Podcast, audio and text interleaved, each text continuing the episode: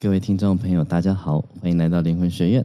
那么今天来到了《西藏生死书》第九章的精神之路的第四集。那我们上次讲到了这个，其实呃，他在讲说，其实每个人在修行的时时候都可以观想一个上师这个事情在陪伴你。那他这个上师，他其实也不限制于在西藏藏传佛教里面的这种呃术语。比如说，你假设你信仰的是基督教，你也可以观想着耶稣。那你各个宗教，你都可以观想你自己在那个宗教里面一个，你可以向他学习的榜样。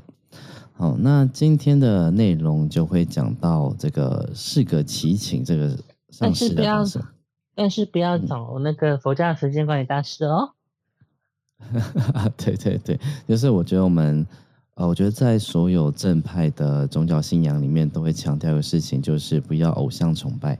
对，好，那啊，这包含从圣经来看，在旧约里面的十诫里面，是一个非常重要的戒律，就是不可崇拜偶像，不要崇拜有人的形状的偶像，不要崇拜雕刻的偶像，不要崇拜动物，不要崇拜任何木雕或石雕的东西，因为那些东西从来都不是真理的真貌。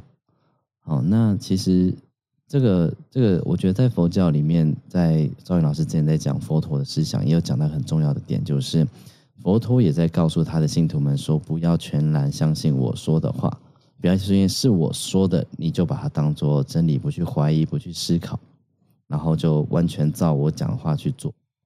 好，因为其实真正的宗教信仰，它是给予人自由，它不是在限制人的思想自由，它不是在告诉你说，你只照我这样做。他需要你去思辨的，他需要你去实践的。但也很多人很会讲啊，佛法打高炮啊，什么什么圣身理论都会讲，但是所行却非常的鄙陋无闻，出斯文扫地。所以我觉得说，所以为什么莲花生大师他说，我们的知见要像天空的老鹰一样高。嗯，我们的所行要从地上的尘土慢慢堆积。是的，对啊，就是我们要有啊比较这更广、更广、更高的一个视野在看事情。但是我觉得我们在修行的每一脚步都要走得很踏实，不要想要这样一步登天。所以像呃偶像崇拜的部分，我就要去澄清一点。佛陀其实在他呃涅槃之后是呃要求是不得以文字历经，不可以形象造像这样子，所以在佛教史中，大家觉得说，呃很很早就有佛像啊，以佛陀故事中啊，佛陀上身为母说法，然后下来的时候，呃就有那个因为太久不在，所以就有人地上的工匠就雕了一尊佛陀，让大家能够礼拜供养。然后天上的天上的天地下觉得说，那佛陀离开天上回到人间，他们也会觉得怀念，就刻了像供养。这毕竟是故事啊。可是，在考古的部分是到了西元，大概因为佛陀是在西元前大约两百四十八年前往生涅槃，啊，一直到了西元的八十到一百二十年间。才开始发现了有佛陀的独立的一个画像。嗯，为什么说独立的画像？原因是因为在印度教中啊，佛陀被被当成了那个呃，一心如天的第八个化身。嗯，所以他有时候会出现在他的那个十十人的偶像团体里面，没有单独的样子。那到了，其实到了一八十到一百二十年，这边其实经过将近三百年的时间，才有所谓的佛像。那雕刻就更后面，雕刻是因为西北印度前陀罗地区呢，它其实呃，你们对印度地理位置啊，西北方就是欧洲，嗯，所以呢，那时候印希腊打到了印度的西北印度之后，那大家都知道印度希腊很厉害是什么？应该是波斯啊。我这样是波斯吧？没有，是希腊先打，希腊打到印度这边，对，西北印度，然后呢，前前陀罗这边，所以希那希腊人就是很会造雕刻，对，希腊雕像真的是是人类文明的瑰宝，每一嗯。每一现在每一幅每一尊留下来的，即使是残缺的，即使是嗯。不完整的，都是那么的美。嗯所以是会会发现说，有那时候的人会觉得说，哎，希腊他们万神殿呢有这么多的神都有那个像可以拜，那为什么佛教不可以？嗯所以就是开始了在桑纳斯、在鹿野苑，然后在呃 Chandra，在这几个嗯地方，它就开始有了造像。那造像的部分呢，以前在历史课本有什么朝衣出水、无带当风，你就要看那个佛像的衣服很贴，贴到那个三点全露。那因为马佛佛陀是马音长相，所以你会不会看到他下体凸起啊？你只会看嗯到他的乳乳房，然后腰线这样很贴的，就好像穿着长袍从那个睡嗯袍，然后从水里站起来那么的贴，对所以他们讲说朝衣出水。然后到了嗯中国被那个学习之后呢，一个叫无带当风，你会看到嗯天人或什么东西，他们衣服是飞扬的，会有嗯那个天衣啊什么东西，是这样子。所以嗯。照相的后期呢，有一个很重要的观点是说，我们会觉得说文殊菩萨是一尊菩萨，观世音菩萨是一尊菩萨，嗯。然后这样子我们都是这样的概念，对不对？对对。其实是错的，佛教没有没有佛教没有一个单独的一尊的菩萨叫观世音菩萨，嗯。也没有完全也没有独立的一尊菩萨叫文殊菩萨。嗯。我大家照相的目的就好像我们现在有 iPhone，嗯对不对？然后呢，你现在 iPhone 你点了文殊菩萨的像，但是你现在手机就是文殊菩萨。嗯你点了观哦音菩萨图这图片，这就是观世音菩萨。对你点了看个 YouTube，这是观音菩萨在说法。你点嗯了文殊师利菩萨 YouTube，是不是很就听到他在说法？嗯是所以佛像就像一台收音机，它会让我们人用用射程、射根、眼根呐、眼睛嗯看到的观音菩萨，你第一个想到就是要慈悲；嗯看到文殊菩萨，你就是要学习要要智慧。嗯所以你是向他祈求嗯吗？不是，你是要向他学习。哦了解所以我常常说，嗯呃，外道求财拜财神是财神呢，你要是给我钱财，让我能够有钱。嗯佛教供财神是我要跟财神一样，能够去布施、供养、嗯捐款，帮助有困难的人，哦是完全不一样，是相反的哦。那个不是，相一个是反的哦。一个是在索取，那一个是在学着他怎么给予。对啊，所以我常常会讲一个老梗，比如说，嗯，这千手观音菩萨有几只手？对，九九九，九九八，哦九九八，对，加上你的那一双手，才成就了一个千眼照见、千手护持众生的一个愿望。我很喜欢嗯。这一个比喻啦，其实没有人真正去数过。那嗯。你就想象说佛呃菩萨中间那只手，然后嗯，跟你的手一起合掌，你们共同成就千手观音，对，这才是佛教追求的。嗯。那礼佛并不是去崇拜，礼佛是让我们能够把自己放到最低，嗯向大地去学习。嗯是。那回到我们最开始讲说，那佛从来都没有要求过要呃，他禁止别人帮他造佛像，也不准人写字留下他的话语。那他的，我们来想，现在到目前呃发展两千多年来的这个宗教现况好了。如果当我们想象一下说，如果现在也没有佛像，也没有佛经，那是佛教这样子的宗教就不会存在。不会啊，它嗯它会更接近原来的佛教啊。然后会更接近原佛教。因为嗯因为呃，诸法因缘生，法业因缘灭，是诸法因缘佛大沙门说，嗯所以还会有所谓的声闻缘觉，我们都属于、呃，我们都不属于声闻众。声闻众里面就是说，当你活的时候，佛还在世，你会听到佛陀的教法。对，缘觉众就是你看到花开花落啊，生命无常，你就嗯进入了无常观了。对，嗯，所以还有独觉，对，所以所以你只要能够驱入了所谓的四圣地，懂得八苦，然后对断除十二因缘，嗯你就是成佛啦。对，所以佛佛嗯，佛陀不认为他发表一个什么样的宗教。是，所以如果我们再想一下说，就像我刚刚讲，如果这两者都不存在，佛像跟佛经也不存在的时候，其实也会有一个蛮有趣的事情，就是就少了一个宗教隔阂了，就是大家不会再分，呃，你是佛教，然后你是基督教，你是天主教什么教，那这样是不是会反而更促成说大家？因为我觉得所有的圣人或者宗教，他们当初看到都是一个共同的真理。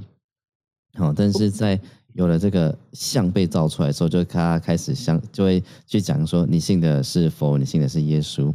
那就像我们之前在讲的，重要的是那颗月亮，不是指月亮的那只手嘛？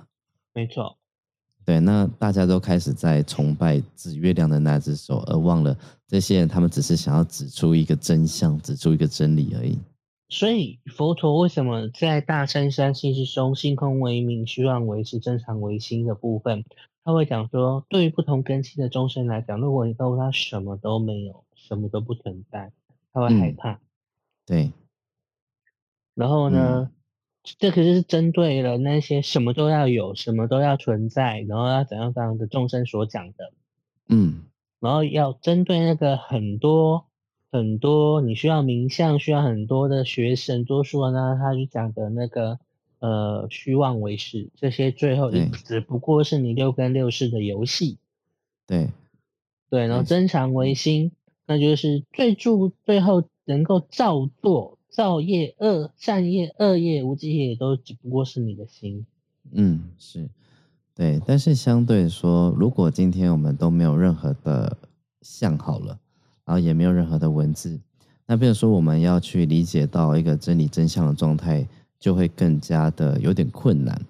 哦，就至少呃，假设无论多少呃有多少人，他们从偶像崇拜开始，然后就是可能有人看到别人拜，我也跟着拜，然后看到那尊佛像很看起来很慈悲，我也呀，兄弟去拜他。拜呀，对呀，对，但是他可以从有形的东西再开始去延伸了解到，其实这个我们在大部分在崇拜的偶像呢，他的思想是大家不要崇拜偶像，然后再告诉大家说，其实他们只是用来指出一个真理的样貌，他们只用他们的嘴巴，用他们的话来去形容出真理的样貌，那可能会比。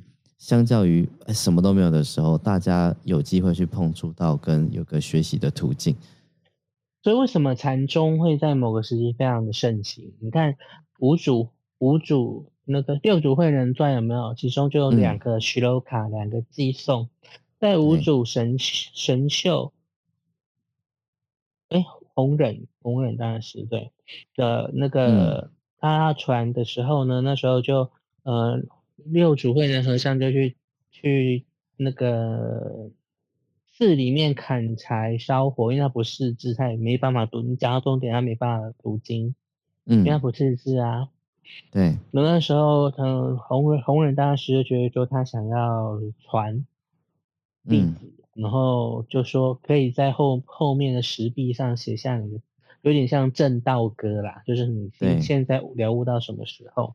嗯，所以呢，神秀他就写了一首非常有名的，叫做《心如菩提树，嗯身是明镜台》，你的身体就像明镜台一样。嗯时时勤拂拭，就是你要常常地去擦亮它。莫对使惹尘埃。嗯其实这一段已经非常非常的高喽，然后可是隔天呢，有人在他旁边就写了一个“菩提本无树，明镜亦非台，本来无一物，何处惹尘埃嗯，”。那你觉得谁高谁低？后面的那一个高其实前面是过程，后面是结果。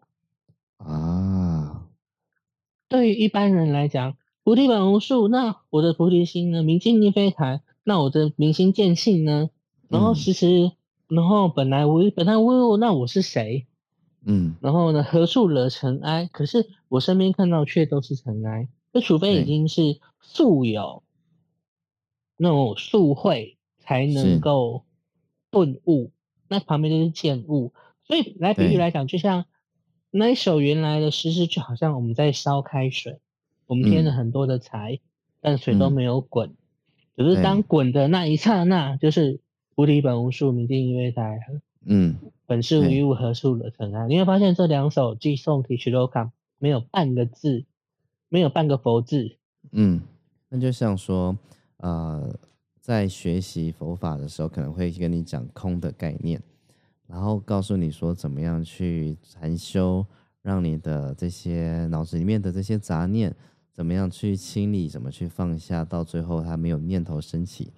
那到最后呢，他要告诉你，其实本来就没有空这个事情，因为说是呃，这空这个概念只是为了创造出来，让你去理解那个状态，但最后你也不能去呃，就是呃执着在那个状态之中的感觉。那也因为空，所以有所有的可能性。那么伟大的贾伯斯，嗯，他就刻了很多的大麻，然后呢，就打了很多的坐，所以呢，他就。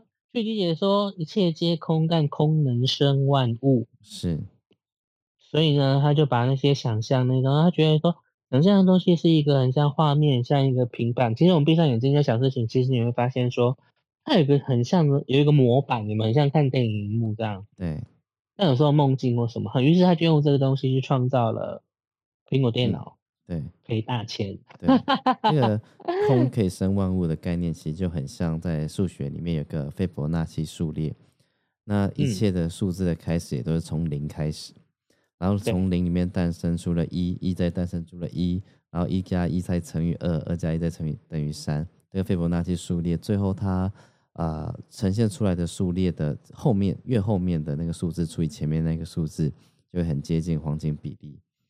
来吧。我们今天讲的东西都跟我要做的事情有关哦。好啊，那就是很棒的一个实践哦。那我们的旧版的书在一百九十三页，祈请静静坐着，从你的内心深处祈请真理的化身，你的上师、圣人或觉者出现在你面前的天空中，尝试观想上师或佛如同彩虹一般的生动。灿烂和透明，以完整的信赖，相信一切诸佛和觉者的智慧、慈悲和力量的加持和品质，全都呈现在他身上。如果你在观想上师时遇到困难，请把这种真理的化身想象成光，或尝试感觉它就出现在你前面的天空中。一切诸佛和上师的出现，让你那时所感觉到的启示、喜悦和敬畏取代观想，完全相信你所祈请的对象确实在那儿出现。佛陀自己说：“谁想到我，我就在他前面。”我的上师敦珠仁波切经常说：“如果一开始你无法清楚的观想，并没有关系。比较重要的是，你要感觉心中确有你观想的对象出现。”而且知道这种出现代表着一切诸佛的加持、慈悲、能量和智慧，然后放松，并让你的心中充满上师的出现，以你全部的心力坚决祈请他，以完全的信心在内心祈求，请帮助我，启示我去净化我的一切业障和烦恼，并体悟我的心性。然后，以深度的恭敬心，把你的心和上师结合，把你的心安住在他的智慧心中。当你这么做时，把你自己完全交给上师，并告诉自己：现在，请帮助我，照顾我，让你的喜悦和能量、你的智慧和慈悲充满我，把我收到你智慧心的慈爱中，加持我的心，启发我的智慧，然后。如同顶果清者仁迫切说的，毫无疑问的加持就会进入你的心中。你不觉得那一段是极佳的祷告文吗？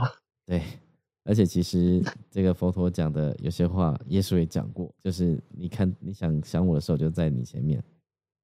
对啊，对，因为佛呃耶稣是讲说，两人当你们两人呃聚集在一起祷告时，我就会出现；然后当你们三人三到四人一起祷告时，我就在你们之中。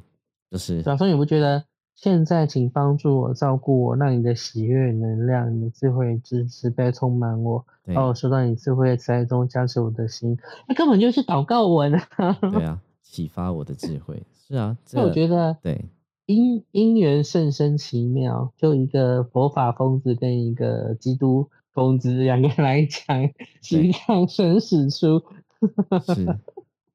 因为在也很有趣。耶稣教的那个祷告文，他说：“我们在天上的父，愿你旨意行在地上，如同行在天上。愿你的国降临，愿人都尊你的名为圣。愿你免了我们的债，如同我们免了他人的债。叫我们免于试探，叫我们远离凶恶。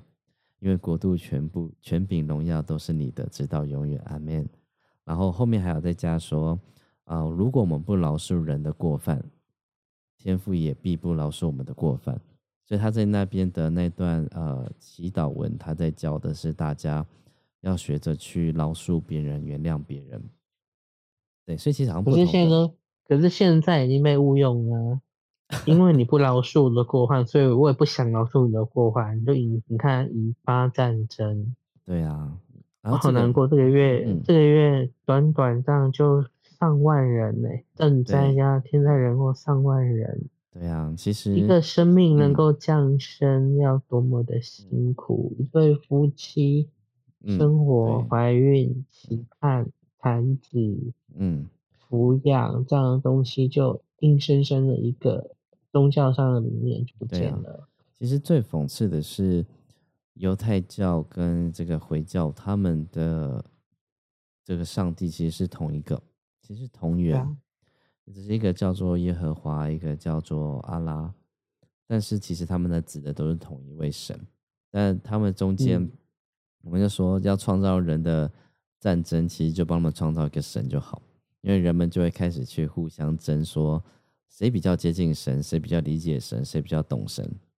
然后呢？是我罗卓。对。然后呢？如果又要他们有更大的纷争，就帮他们创造一个圣地吧，因为是个圣地。对，因为圣地只能属于一个民族，属于一个人，所以人们就会为他去争夺。所以你帮他创造一个上帝，创造一个圣地，创造一个神，一个圣地的时候，人们就开始为了证明我的神才是真的而去征战，为了要去占领这个圣地，我们征战。所以，其实这个上帝的概念，这个圣地的概念，其实。如果都没有起初就没有这两个概念的话，或许有些战争可能还不会发生。所以其实人们常常说上帝是慈悲的，上帝是带来这世界和平与爱的。其实或许他带来的战争跟纷乱是更大的。当有人有了神的这个概念，那这也就是在圣经里面，耶稣他有一次他就讲说。你们你们以为我来是来战带来爱与和平，但其实我带来的是战争、火焰这些呃彼此人类的纷争的啊，我带来是刀剑。这也就是呃在耶稣死后的两千年来，其实以耶稣之名的战争，或以呃某些宗教之名的战争，从来都没有停过。明明就是。呃，出于同源的一个宗教，却互相征战的战争次数是最大的。就是人们可以下杀手，对于旁边这个手无寸铁的人，但是为了一个看不见的无形的神，所以不觉得这个概念起初就是一个来让人类自相残杀的概念吗？对啊，所以到底是谁翻译或谁写下来的？我真的觉得其心可疑。对，但是我觉得蛮好的是，呃，其实，在呃佛教的教育里面，我觉得到修到某种程度的时候，像《金刚经》里面有讲到，就是呃，到后来我们的心不再升起，我在给予别人的那种心是最大的福德。但在那之前，会有个先新的领悟，是本来就没有东西是我的，本来就没有东西是属于我的，因为我来的时候也是两手空空，什么都没有。那我何来把我的东西给别人的这个概念呢？这东西我也从来带不走，所以我我从来从来也不属于我。对啊，所以当如果我们大家都能够有这样的概念的时候，那可能这个神也不属于我，那个物件也不属于我，那个圣地也不属于我。所以当你拿走的时候，那个也不是你拿走我的东西，所以就有什么好争夺的？啊，那这样的概念在耶稣在教导里面，他也是说嘛，就是当有人要取你的外衣的时候，把你的内衣也给他；当有人要跟你借贷的时候，你就借给他；当有人大玉，谢谢，等你这句话等好 久。当有人要你陪他走五十里路，你就陪他走一百里路。因为我觉得他在教导了一个概念是：呃，本来就没有东西是属于你的，那你又何尝害怕失去它呢？因为我觉得人类的争夺的点，大概就是来自于你的、我的，你拿走我的。所以我要打打你，把我的抢回来。你不该拿走我的东西，这是属于钱财的部分嘛？那佛教讲说财色名食睡，那我用概同样的概念来分享一段。呃，他讲说：由爱故生忧，由爱故生怖。若离于爱者，无忧亦无怖。这是一个非常有名的学卡。对，这应该很白话吧？嗯，是。因为由爱可能是亲情的爱，然后男女之间的爱，就会产生很多的忧忧愁，然后由爱产生很多的那个恐恐怖部位。可是如果能够离开这些这个爱爱的羁绊的时候呢，那就无忧也无怖啊。所以我常常会来做个案，然后跟他讲说，回去念由爱故生忧，由爱故生怖，若离于爱者，无忧亦无怖。嗯。对，所以对啊，你看，所以我之前就会讲说，其实我觉得旧约跟耶稣口中的那个天赋是不一样的信仰系统，因为在旧约里面，他呃会很常去强调要征战得胜这个事情，所以会有万军耶和华，会有耶和华带着犹太人士出去征战，然后征战各个国家，找到自己的那个领土，然后最后去创造个国度，都是在靠征战战争。好，那有没有看到说两个经典，就是呃犹太教的经典，当然就是以伊斯兰圣呃希伯来圣经为主嘛。好，那他们可能新约的部分就比较少，因为在他们眼中，耶稣可以被称为一个魔法师，也可以被称为一个先知，但他还没有被称为救世主。好，那也就是说，在这个耶稣口中，像我刚刚讲的那些经文，它其实是。会让战争这事情是无法产生的，因为当你要什么时候，我就给你什么，所以你要夺走东西，我也给你我的东西。这种是这种状况的时候，是战争没办法产生的。也就是说，假设你今天要耶路撒冷这个圣地，那我就给你吧。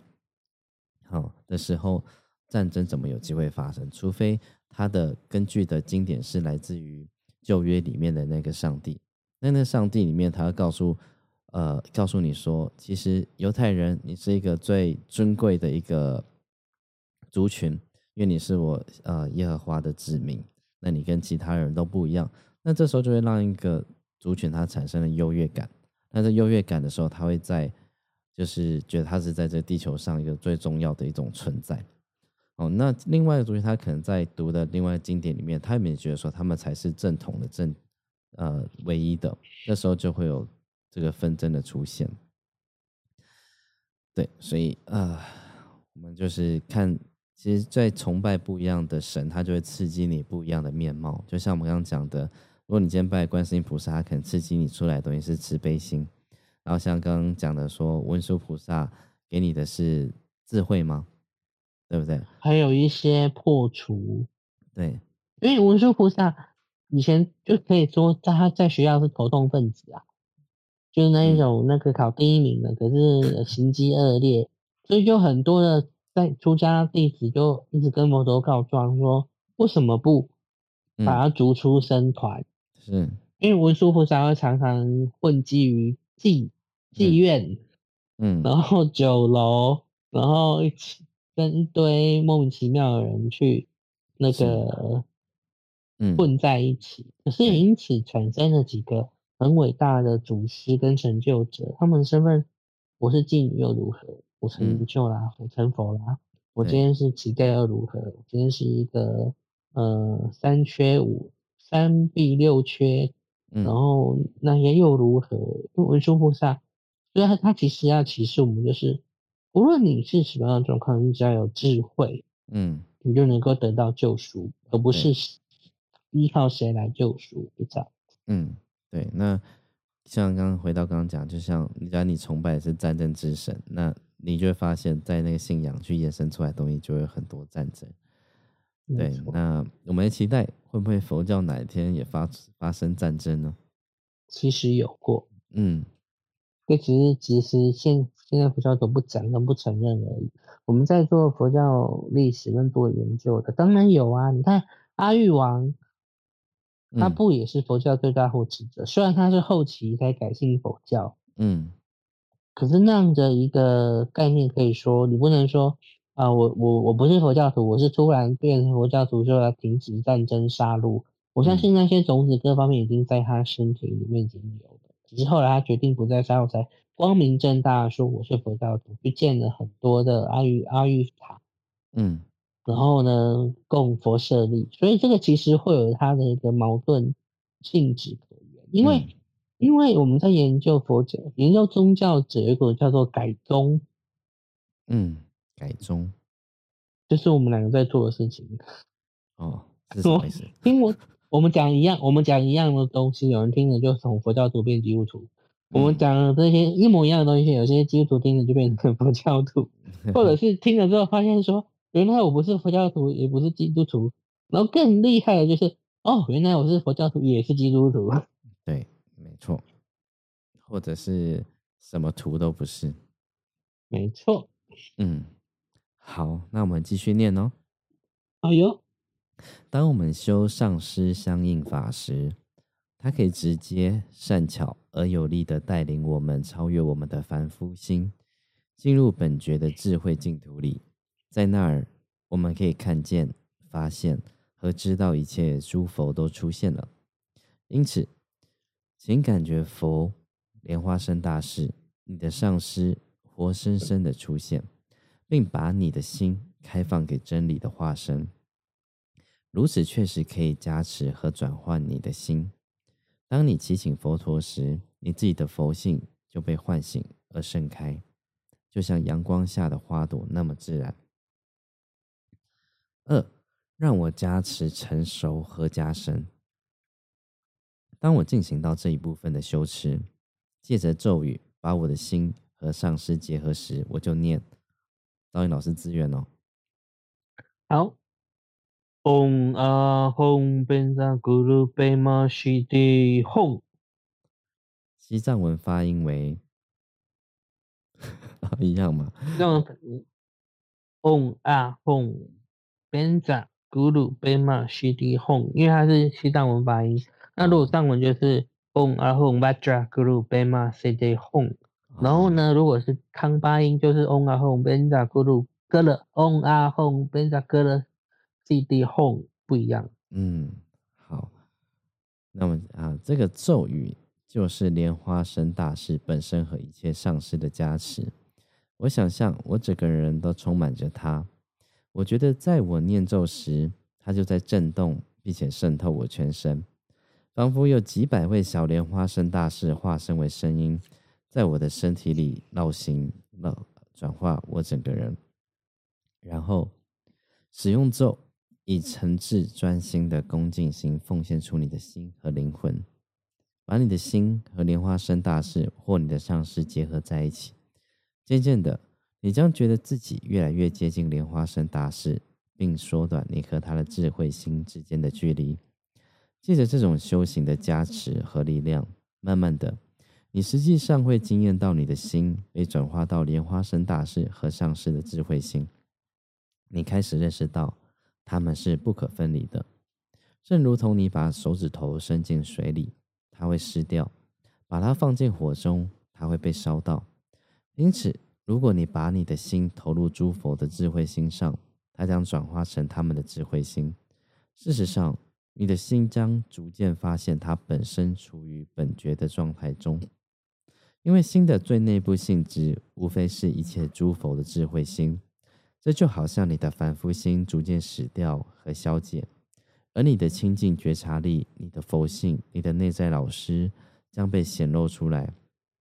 这是加持的真意，心的转化超越平凡心，进入绝对的境界。这个加持的成熟阶段是修持上师相应法的中心和主要部分。当你在修上师相应法时，应该在此投注最多的时间。三。灌顶。现在观想从上师身上射出几千道灿烂的光芒流向你，贯穿你的全身，净化你、治疗你、加持你、灌顶你，在你身上播下觉悟的种子，为着让修行尽可能丰富并增加启示作用，你可以把它想象成三个阶段来展开。首先，一束闪耀的水晶白色光，因是嗡，从上师的额头射出，进入你额头的气轮，注满你全身。这道白光代表一切诸佛的身加持，它洗净你的身恶行所累积的一切恶业，它净化你身心系统的气脉，它给你诸佛的身加持，它强化你做观想的练习，它开放你准备证悟一片证悟片一切处的本觉的慈悲能量。其次，一束红宝石光从上师的喉咙射出，音是啊。进入你喉嘴的气轮，注满你全身。这道红光代表一切诸佛的雨加持，它洗净你的恶语所累积的一切恶业，它净化你身心系统的内部空气，它给你诸佛的雨加持，它受灌给你持咒，它开放你准备正悟本觉的光芒。第三，一束闪烁的青石青金石蓝色光，应是摩。从上师的哦轰，因此轰，从上师的心射出，进入你心的气轮，注满你全身。这道蓝色光代表一切诸佛的意加持，它洗净你的恶思想所累积的一切恶业，它净化你身心系统的能量或原创的本质，它给你诸佛的意加持，它授权给你做高级相应法，它开放你准备证悟本觉的本初清净。明白并感觉你身现在已经透过加持，受到莲花生大士和一切诸佛金刚不坏的身与意灌顶。那他刚这边讲的是说，第一个光它净化的是你的身体身，对，然后第二个净化的是你的话语语，然后第三个净化是你的思想，对，所以是从身体、话语到思想。而应该是说，净化我们由身体，然后语言，嗯，跟意念所去造作的恶业，嗯，对对。但它的呃意思应该也不是全然说，就是你就想象它射到你里面的时候，你这所有东西就都没了，而是应该是呃去试着用那样子的方式去去净化，去理。我觉得净化这东西也不会说好像。今天你从外面浇了一个什么水进来，你就全身就立刻干净。我觉得净化是你不再去用脏自己的状态才是净化。不过它有一个跟施受法不太一样的一个地方，嗯，我们讲垂直呼吸、水平呼吸嘛，对，记不记得？我记得，对，对，它这边是有另外一个呼吸法，它是这样子的。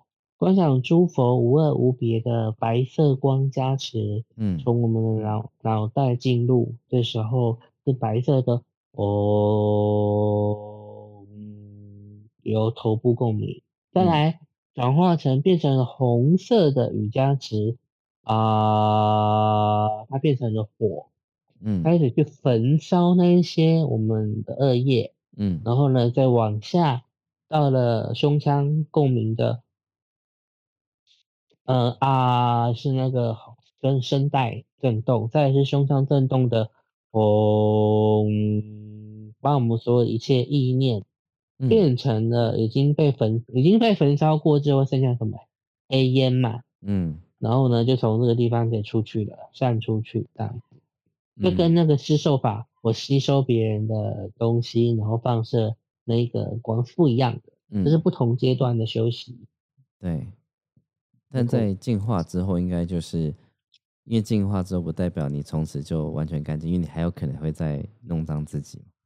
就是我始都会弄脏自己啊。对，就是因为假设啊，我今天把这身身体洗干净，但我跳进再跳进去泥巴里面，我还是脏的。然后我今天可能我净化，假设我净化了我所有讲的话，我以前讲的恶业、讲的恶恶语，但是我明天还是可以照样。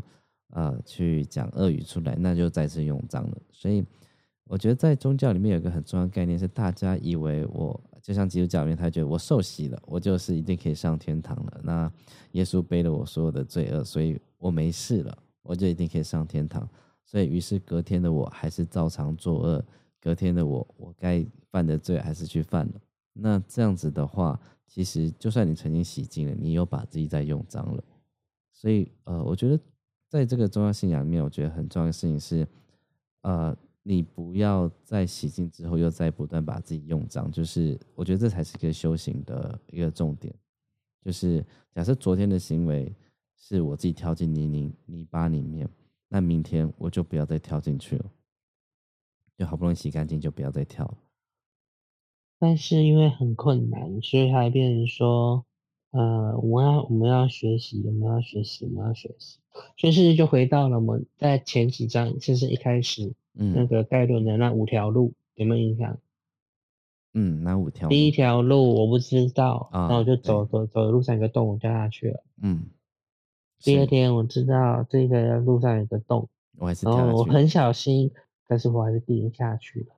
嗯。然后第三天，呃，我知道这一条路，然后有个洞，我很小心的不掉下去。嗯，然后第四天，我很轻松的跳过那个洞，我没有掉下去。第五天，我换一条路走。对，就这样吧。对，就是好像我们跟恶业的关系啊。对，因为那恶业其实它也就是一种轮回的状态嘛，就是没错，人明明就明明就知道那边不好，那边会发生什么事情，就是但人。就一直在走同样那一条路，直到哪天醒悟过来的时候，才走上了别条路。嗯嗯，就脱离了轮回的一种状态嘛。所以他们说，其实我们我们很多的习性啊，就好像种子一样，过去生日种在身体，所以很多的坏事，你会发现说，没有人教你就会。对。然后呢，所以他们讲说，不不不学而自能。嗯。不学而自己就能够，不愿而自为。我不愿意，但我还是做了。对。啊，所以说不学而自能，不愿而自为，就这样子。嗯。所以修行中的一个很大的痛苦，因为你被业力驱策着，你要去做某些东西。对。那这个东西就是之前是讲到哪一个尊者的时候，他不是看到地上都是那个哀嚎的那些恶鬼。阿难尊者啊。对。他就笑了，这困扰了我好多年才 看，我才看懂。那他他的笑是因为这些可能承受恶业，在这些悲剧，在这些痛苦之中的这些这些存在，都是他们自找的痛苦。他们自愿跟这样的震动 frequency 去相应，对，共振共频，对。嗯，好，那我们就继续往下念了。好。我看一下这可念完哦，剩一页可以。好，第四个是安住在本觉中。现在让上师融化成光，在你的心性中与你合而为一，确信不疑的了解你这个天空般的心性，就是绝对的上师。一切觉者，除了在本觉中，在你的心性中之外，还会在哪里呢？在那种正悟之中，在那种空灵自在的境界之中。你安住于你绝对心性的温暖、光荣和加持里，你已经抵达本来的基础里 D，自然纯音的本初清净。当你安住在这个本觉的状态时，你就会了解莲花生大师这句话的真理：心的本身即是莲花生大师，除此之外别无禅定。我在这里说明上师相应法，当做此生自然中因的一部分，因为它是我们活着时最重要的修行法门，所以也是临终时最重要的修行法门。诚如你将在第十三章给临终者的精神帮助所看到的，上师相应法构成婆瓦法的基础。所谓婆瓦，就是死亡死亡时意识的转换。因为在死亡时，如果你信心十足的把你的心与上师的智慧心结合，而后在那种平安中去世，那么我向你保证，一切将顺利美好。因此，我们活着的时候的功课，就是要一再练习，把我们与上师的智慧心结合，让我们在日常生活中的每一个动作，包括坐、走路、吃东西、饮水。睡觉、做梦或醒来，都能够很自然的越来越融入上师的存在。慢慢的，经过多年专注的恭敬心，你开始知道并体悟一切现象都是上师智慧的展现，一切生命情境，即使一时似乎是悲剧、无意义或可怖的情境，都将越来越清楚的显示，他们是上师和内在老师的直接教诲和加持。诚如顶果清哲人婆切所说的，恭敬心是修行的核心。如果我们心中只存有上师，只感觉热忱的恭敬心，不管发生什么事，都看作是他的加持。如果我们能够以这种永远现前的恭敬心来修行，它本身就是祈祷。当一切思想都充满对上师的恭敬心时，就会产生自然的信心。他将照顾一切事情，一切形状都是上师，一切声音都是祷告，一切粗细的思想都是恭敬心。万事万物当下就在这种绝对性中解解脱，就好像结在空中解开一般。好，我们第九章结束了。但是我觉得好像最后也还是要提醒一件事情，就是，呃，我觉得是恭敬心跟盲目的崇拜是不一样的事情。不一样的，对。因为我觉得就像刚刚张老师举那个例子，就是财神。就是一个是所求所去跟他要东西过来，另外一个是你学习他成为他的样子。所以当我们在拜这个观世音菩萨，我们不是要他赐慈悲到我们身上来解救我们，是我们要学着他去拥有慈悲去解救别人。所以我觉得这个恭敬心跟观想是要想象的是一个假设有个绝对慈悲的存在，我们可以怎么样像他一样，一个绝对智慧存在。因为佛教的说，佛教的说法是说没有独立的一尊观世音，而观世音是所有诸佛菩萨慈悲所汇聚而成的一个形象。文殊菩萨也是诸佛菩萨中智慧所去凝结出来的一个形象。对，也就是这一集在文殊菩萨后面有非常多的制作人、导演、编剧、演员等等之类的。那我们一看啊，这样子。它不是一个独立的什么什么什么神或什么什么什么爷什么什么妈，对，然后什么什么娘那种去拜，没有这样，并不是这样。对，然后刚刚讲到的恭敬心啊，就是对于你想象的那样子的存在，因为你一定会把它想象的是一个，我觉得是一个最最美好的样子。那我觉得你想象一个很美好的状态的时候，你也会想让自己也成为那个很美好的状态。是的，那。这个我前几天也是在看这个之前赵云老师借我的书哈，它里面就讲到，我觉得那还蛮适合这种恭敬心的例子，就是好像一个妈妈就好像很想要去求一个佛陀的舍利，然后他叫他孩子去拿，然后就那孩子一定要找，对对，每次都忘记，对，然后后来他回家路上时候，他就好像从水沟里面捞出一个那个狗的牙齿，狗，对对。他就把那狗的牙齿拿回家，然后跟他妈说这个是佛的舍利，然后但他妈他妈妈不疑有他嘛，就还是一样把那个狗的牙齿当做那个佛陀的舍利在拜，在恭敬他供养他。对，然后最后那个狗的牙齿还真的去就是长出其他的舍利子出来，然后然后就还放光。对，所以你看像。这时候有一个很像的故事，就是呃无着世心菩萨，忘记是哪个菩萨，对不起哦，如果讹误跟先跟大家道歉。就是说他们想要去亲见弥弥勒菩萨，嗯，然后其中两个修行人，一个就是呃什么都没有遇到，什么都没有看到这样子，然后一然后一个是看到了那个呃一只死狗，还没有一只狗，然后全身长满了蛆虫。嗯，然后就带着它这样子，然后呢，第三个就是就还用舌头把那些虫给舔掉，然后去治疗这只狗。嗯，然后到了弥勒菩萨净土中，第一个是什么都看不到，第二个是看听到的那个弥勒菩萨声音，第三个人的感知是，嗯，他背在身上的母狗呢，就是弥勒菩萨。嗯。啊，他说：“根据你们的业力不同，根据你们的行为不同，所以你们能够相应到我的就不同，而我没有不同。嗯，所以是不是那个妈妈即使带就正量就可以看狗狗牙为舍利？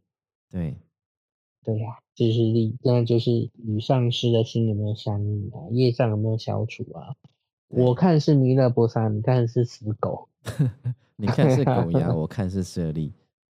对呀，就是这样子。啊，啊真的是很有趣、很好玩的。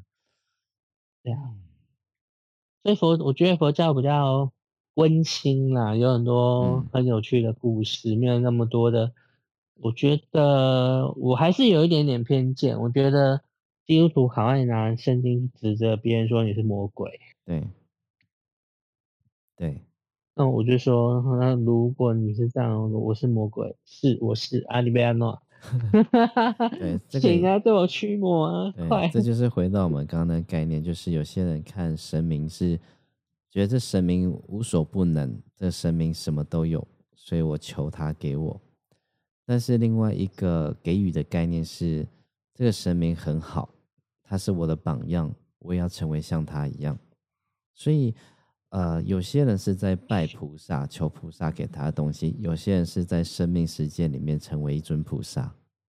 没错，嗯，那我觉得真正好的一个宗教信仰是在后者，是而且，嗯，菩萨我们要定义哦，我也可以说佳玉是菩萨，你承不承认？呃，可以吧？菩萨有三种定义，一个叫做。地上菩萨就是那些已经很厉害、有神通、没有肉体的人。对。那第二种是上求佛道，就是上求解脱，下化众生。对。的人也叫菩萨，就是我我学习很多东西，然后用我所学来帮助别人，这也是菩萨。那第三种菩萨就是我努力的学习，嗯，去帮助别人，这也是菩萨。对，没错，是的。对，但这边是你自己，嗯。决是你决定要不要成为，而不是被选择你是不是？对，这就是我我会常常拿来开炮基督徒的地方。还有另外一个，我帮你讲讲出来哈，就是呃，当我们在讲说，当你成为菩萨，假设你又可以去向菩萨学习菩萨的行为、佛陀的行为或耶稣的行为，但是这些背后都不是目的，不是为了你把自己给神化。没错，不是要把自己当成一个你想成为别人、他人崇拜的一个偶像。时间管理大师，对，那包含我必须说嘛，在身心灵界有很多人会说自己是什么杜母的化身，说自己是那个菩萨的转世，说自己是哪个神明的天使的什么对一样啊。对，那包含万骗万骗不离宗教，因为他们没有更好的交易，只能从宗教中去偷。嗯，对，所以包含。紫衣教他其实也是这样子啊，怎么会有一个人把自己称为一个天神呢？他说：“我们为什么就不能有猫奴教呢？我我们的教名叫全称叫做喵喵教。对，嗯，然后我们呢，我们的主神有九九八十一种猫。对，没错，护法是狗狗。所以 这边就是有一个概念，大家要分清楚，就是我们可以学习这些。我们很喜欢的这些啊神的名字或者他神的行为，我们可以去向他学习，或有跟他们一样行为，跟他们一样慈悲，跟他们一样智慧，跟他们一样帮助别人。但是我们永远都不想，都不要去做把自己神化这件事情。那而且还有一个，还有你先讲完，我我再补充。尤其在圣经里面，在耶稣他讲的话里面，有一个很重要提醒，就是行善不要在人前。然后他会告诉大家说，呃，在在那些讲台上的祭师们，他们会拿着圣经，他们会穿着很漂亮的衣服、长袍，然后留着很好像很智慧的发型，然后会让你觉得他是一个很虔诚的人，他是一个很有智慧的人，然后他会在大家面前去捐捐献、去捐钱，就是想在你们心中觉得他是一个可以追随的对象。那越是这样子的人，就是越不要去跟随他。因为他在做这些事情，都只是表现给你看，想要得你的尊敬，得你的崇拜。所以这个就是我们在上次上一集有讲到一个一段课文，就是讲到说，这个时代反倒是最会表现的人，然后拥有最多人的关注。那反倒是那些真正的修行人，他们不张扬，他们不会去向他们去显现出他们的修行、他们的道行、他们的善良。反倒这些人就被这时代去给忽略了。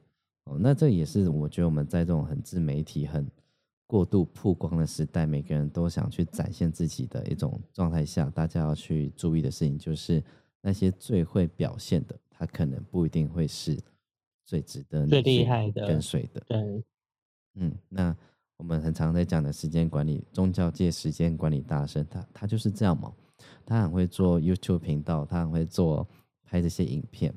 但是实际上，他的行为，他可能是呃以宗教没有他，他有一招更厉害。嗯，我是学商学的，我觉得哇塞，他商学很厉害。他说：“那你们知道吗？现在流行一个新兴行业。”然后，然后他的新闻文是说是什么？是呃，反罗多人签是一个新兴行业。嗯嗯，然后还有说那些呃。同性恋就是因为爱你爱不到，所以他们集体反反对你。对，我觉得哇，天哪，天哪，什么叫自我感觉良好？我真的觉得说，对啊，中国之奥妙。对，那这个事情我们也在有一次在跟他的信徒在争执的时候，我也提出来我说，这世界上有哪一个修行者会讲出这么自恋的话？说，因为他们爱我爱不到，所以才攻击我。这完全不会是一个修行者该讲的话嘛？因为我相信。这世界上，他也称不上是什么大帅哥嘛。但其实有很多我认识的明星，那些大帅哥们，他们也从来都不会去讲这么傲慢的话。何况何况是一个修行人，自称修行人，对。好，那对啊，那之前我们当然还有在更多的私底下的一种聚会上有讲到说，其实他还有做很多。呃，犯戒的事情嘛，那但现在因为犯戒，犯戒了被赶出了这个宗教里面，然后他就出来自己再成立一个宗教。其实很多我们要看清楚，就是世界上很多看起来好像偶像级的那种呃修行人，但有很多。哎，我们来我们来联署好不好？我们要成立中喵喵教。喵喵叫现在已经。地球上可能百分之二三十的人都已经是信徒了。我们我们现在成立，我们现在成立台湾，然后在中华民国喵喵叫嗯协会，然后再成立亚洲喵喵教协会，然后再成立全球喵喵教协会。哦，好，然后我们再出一个喵喵经，里面就写满喵喵喵喵喵喵喵。然后除了啊，那个才之前不是二零一八年不是一只猫被虐待致死吗？嗯，那个查查案有没有？嗯。宣判呢，那个人要进去坐二十七个月的牢，有没有？十八个月的牢还是十七？然后要不得一颗罚金，嗯，然后呢，回来出狱还要赔偿二十七万，太好了！有了判例之后，后面的法官审理就会很快。感谢这些出钱出力，然后支持鹰眼的人。猫小孩这么可爱，你怎么舍得伤害他呢？对，好，那大家赵英老师。张老师这么胖，你们怎么可能舍得不喂食我呢？嗯，就爱你就不要喂食你，爱他就不要喂他。动物园都会这样子，不可随意喂食。那不要喂，不要爱我，快喂食我。好啦，今天时间差不多了啦。那我最后补充一段小小心得感想。好，对世间万物万神都敬仰，但是归一个真理，就这样。对对，万神敬仰。然后皈依真理，我觉得这句话讲的蛮好的。嗯，就是希望大家不要有门户之分啊，我觉得这很重要。对，但太太夸张了，也是要把它保持距离一下。对，好，对，尤其是自称为神的，因为呃，因为其实就像是耶稣，他也是禁止他的门徒跟别人讲说他是神之子这个事情，他也是禁止他们去讲。所以我相信真正的圣人，他们都不会有那种我高于你们，然后我高人一等这样子的傲慢态度，因为他们的教导里面其实都是在教导我们怎么样放下身段、谦虚，甚至到最后连自我都要放下的这样的修行。一定不是我，因为我很矮，太好了，哈哈。好，好，那我们 OK，谢谢佳玉，谢谢各位听赵众英。那我们就期待下礼拜进入到第十章的新药。那我们然后也请大家嗯加持我明天的哭泣然后有意义。对，我们就给赵云老师祝福，也希望赵云老师的喵喵小小，嗯，小小，小小能够在这个大家祝福之中，嗯对，前往这个乐土的的地方是能够更顺利、更顺畅的。谢谢你们啊，今天好多人哦，我都没有看，吓一跳。好，那么祝福小小，也祝福早音老师。那我们下周谢你们见喽。拜好，大家晚安，大家拜拜。